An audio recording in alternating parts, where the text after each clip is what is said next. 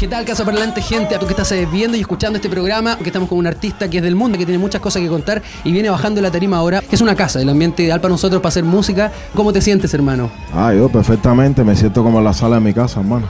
Hip hop en mi vida y hip hop es la manera en la que fluye, hermano. Y agradecido por esta invitación.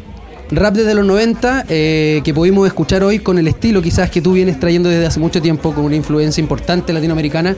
Pero ¿cómo es eso que naces en Cuba y que luego te, te sientes parte de otras nacionalidades, pero te sientes del mundo? Bueno, pues nada, yo nacido en Cuba en el año 1982. Todo lo que pasé en Cuba, digamos que se, se centra en los 90, cuando se cae el campo socialista de la Unión Soviética y empieza la situación negativa, la economía se fue a la mierda en Cuba y pues de ahí nace todo este movimiento hip hop y ahí empiezan este tipo de letras y este tipo de resistencia. Por cosas de la vida me fui a vivir a Finlandia y ahí digamos que empezó mi aventura por el mundo. Y de Finlandia me invitaron a un festival en Venezuela y, y me di cuenta que en América Latina había un público para rap cubano porque nosotros no teníamos internet en Cuba. Había Por potencial. ende- exacto, por ende no éramos conscientes de que se escuchaba nuestra música fuera de Cuba. O sea, Cuba, eh, nunca mejor dicho, es una isla en, mucho, en muchos Aislado, aspectos. realmente. Exactamente. Estábamos aislados.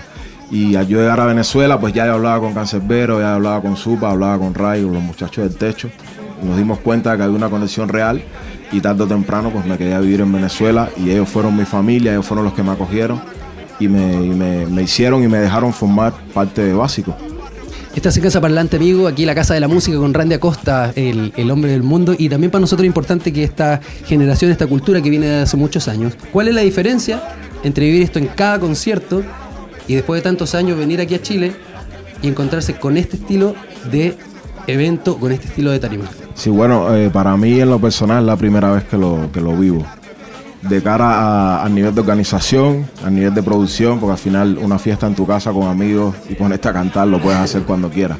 Pero con toda esta seriedad, con todo, o sea, con todo el énfasis, con toda la connotación que le están dando, pues para mí en lo personal es la primera vez que lo vivo y estoy muy agradecido. Y creo que es un paso más, o sea, un paso más allá de que el hip hop en América Latina, especialmente en Chile, ha crecido y va a seguir creciendo.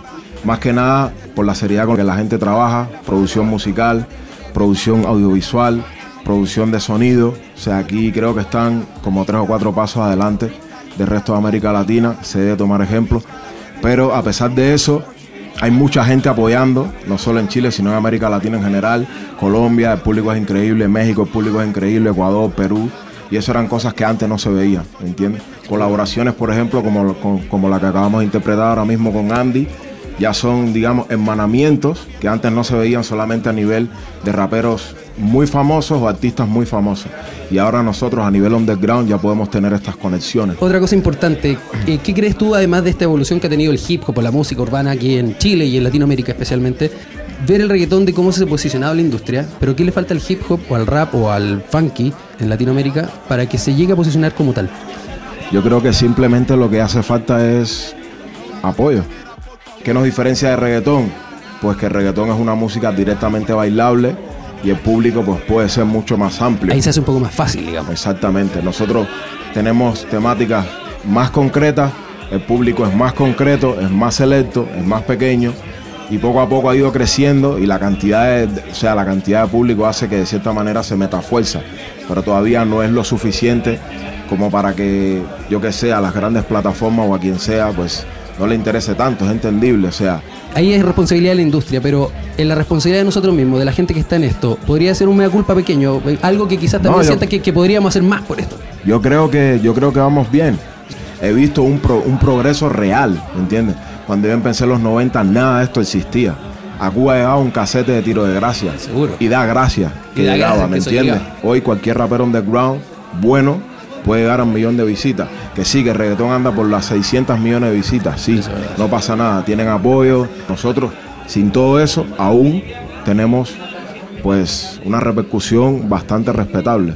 Yo creo que lo que tenemos que seguir haciendo es representando ese paso que llevamos y en algún momento llegará lo que nos toca, no tengo duda. Randy Acosta en Casa Parlante, súper interesante lo que estáis comentando y por último, para finalizar y para que la gente también sepa, es importante que nosotros los chilenos conozcamos qué es lo que está pasando afuera eh, con, la música nacional.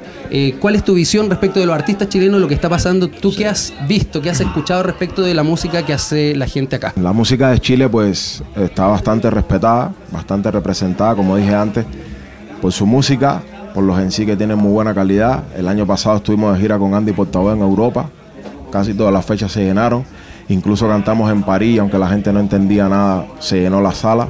Hay mucha curiosidad por el rap latino y en el caso del rap de Chile simplemente tienen que ir más a Europa, o sea, más, más autogestión, porque en Europa eh, nunca nos van a invitar. O sea, en Europa, hablando claro y siendo sinceros, no somos tan bienvenidos como creemos, ¿no? En el caso de, en el caso de Andy, que es lo que puedo hablar, que es el que conozco, es el hermano que conozco, se autogestionó, que es llegar hasta allí.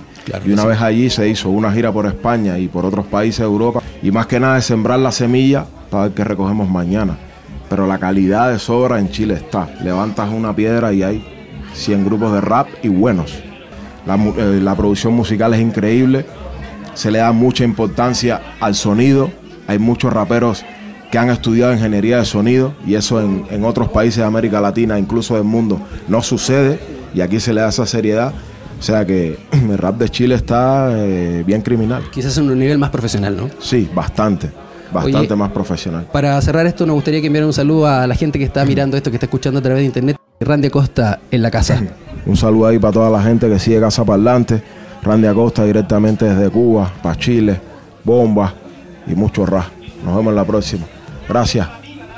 Hasta la próxima. Esto fue Casa Parlante. Randy Acosta en la casa. Bye.